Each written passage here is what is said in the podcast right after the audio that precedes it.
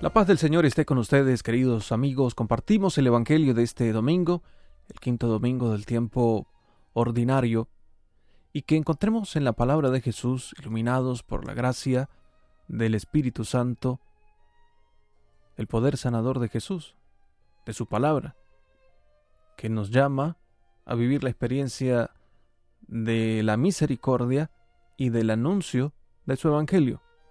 Es el Evangelio de San Marcos, capítulo 1, versículos 29 al 39. En aquel tiempo, al salir Jesús de la sinagoga, fue con Santiago y Juan a la casa de Simón y Andrés. La suegra de Simón estaba en cama con fiebre, e inmediatamente le hablaron de ella. Él se acercó, la cogió de la mano y la levantó. Se le pasó la fiebre y se puso a servirles.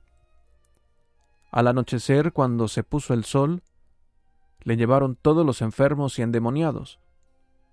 La población entera se agolpaba a la puerta.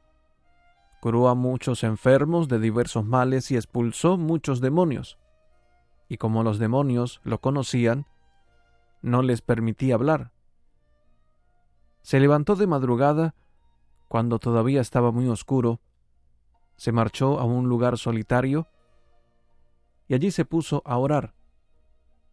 Simón y sus compañeros fueron en su busca, y al encontrarlo le dijeron, Todo el mundo te busca. Él les respondió, Vámonos a otra parte, a las aldeas cercanas, para predicar también allí, que para eso he salido. Así recorrió toda Galilea predicando en sus sinagogas y expulsando los demonios. Es la palabra del Señor que nos dice que todo el mundo le busca.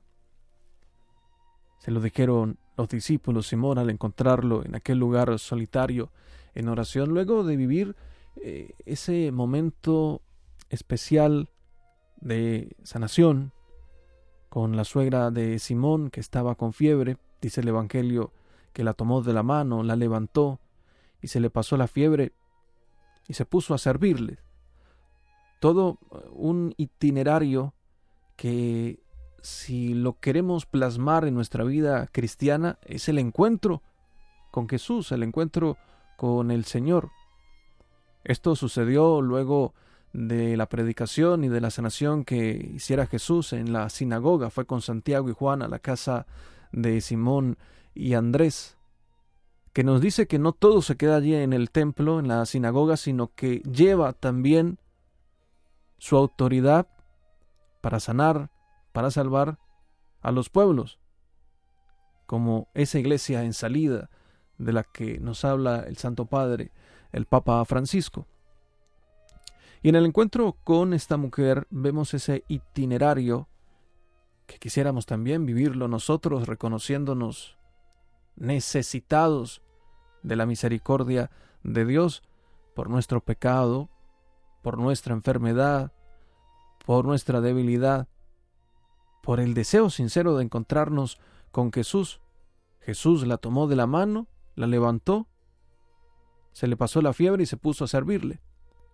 Y así también en nuestro encuentro con Jesús, cuando nos abraza en el sacramento de la reconciliación, cuando nos alimenta con su palabra, cuando nos fortalece con la Sagrada Eucaristía, nos levanta porque es misericordioso. Y como respuesta también debemos aprender a servir, a servirle al Señor en agradecimiento. Ese Jesús que no quiere quedarse allí, solo en ese lugar, sino que luego va a un sitio a orar. Los discípulos le dicen que la gente le sigue buscando y Jesús insiste en seguir anunciando su evangelio, no solamente allí en la casa de, eh, de Simón Pedro, como tampoco lo hizo solo en la sinagoga, sino que fue a las aldeas vecinas para anunciar el reino de Dios para predicar. Para eso he venido, dice el Señor.